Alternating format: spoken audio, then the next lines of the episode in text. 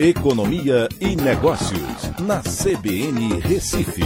Oferecimento Cicred Recife e Seguros Unimed. Soluções em seguros e previdência complementar. Olá, amigos, tudo bem? No podcast de hoje eu vou falar sobre o novo salário mínimo que traz impacto adicional de 4,8 bilhões de reais nas contas do governo. Com o valor já corrigido, totaliza 40,8 bilhões de reais de impacto no orçamento desse ano. O anúncio de que o valor foi elevado de 1.302 para 1.320, um reajuste real de 1,38%, pode também gerar inflação e até mesmo desemprego na economia. Essas são as principais preocupações. Né? Com o aumento real do salário mínimo, o setor privado irá repassar o reajuste dos preços, é, o reajuste aos preços dos produtos ou até mesmo demitir trabalhadores para manter a viabilidade dos negócios. Isso se aplica principalmente nas empresas que mais contratam mão de obra. A ideia de que aumentar o salário mínimo é algo positivo para os trabalhadores é controversa. Quando a lei impõe uma regra de salário mínimo, ela não leva em consideração se os trabalhadores estão produzindo efetivamente mais do que recebem, incluindo todos os custos. As empresas brasileiras, principalmente as menores, que mais contratam mão de obra paga a partir do salário mínimo, tem que encarar uma carga tributária muito alta, muitas vezes inviabilizando o negócio, com margens apertadas, afetadas por custos mais altos do próprio salário mínimo.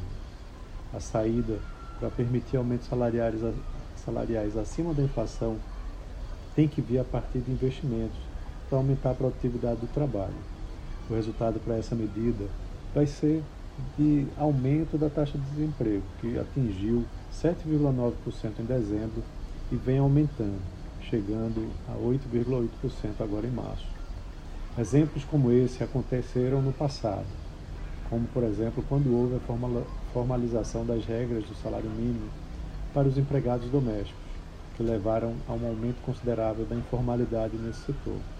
Isso deve voltar a acontecer ao longo dos próximos anos, com a volta da política de reajuste do salário mínimo acima da inflação.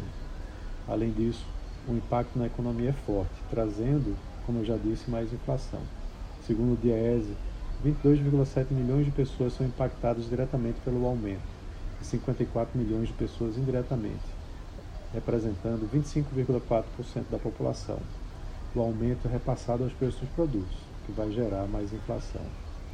A produtividade medida pela quantidade produzida por hora trabalhada no Brasil, tem, sido, tem seguido estagnada. No agronegócio, subiu 5,6% entre 1995 e 2021, segundo a FGV. Já o setor de serviços teve avanço médio de apenas 0,4% e a indústria queda média de 0,2% ao ano. Os salários médios do agronegócio são mais altos e vão continuar assim na indústria, que tradicionalmente paga salários mais elevados, não tem acontecido. A mudança precisa vir com a reforma tributária e de melhorias no ambiente de negócios para facilitar os investimentos, que aí gera, irão gerar empregos com uma produtividade maior e, consequentemente, com salários mais altos. Então é isso. Um abraço a todos e até a próxima.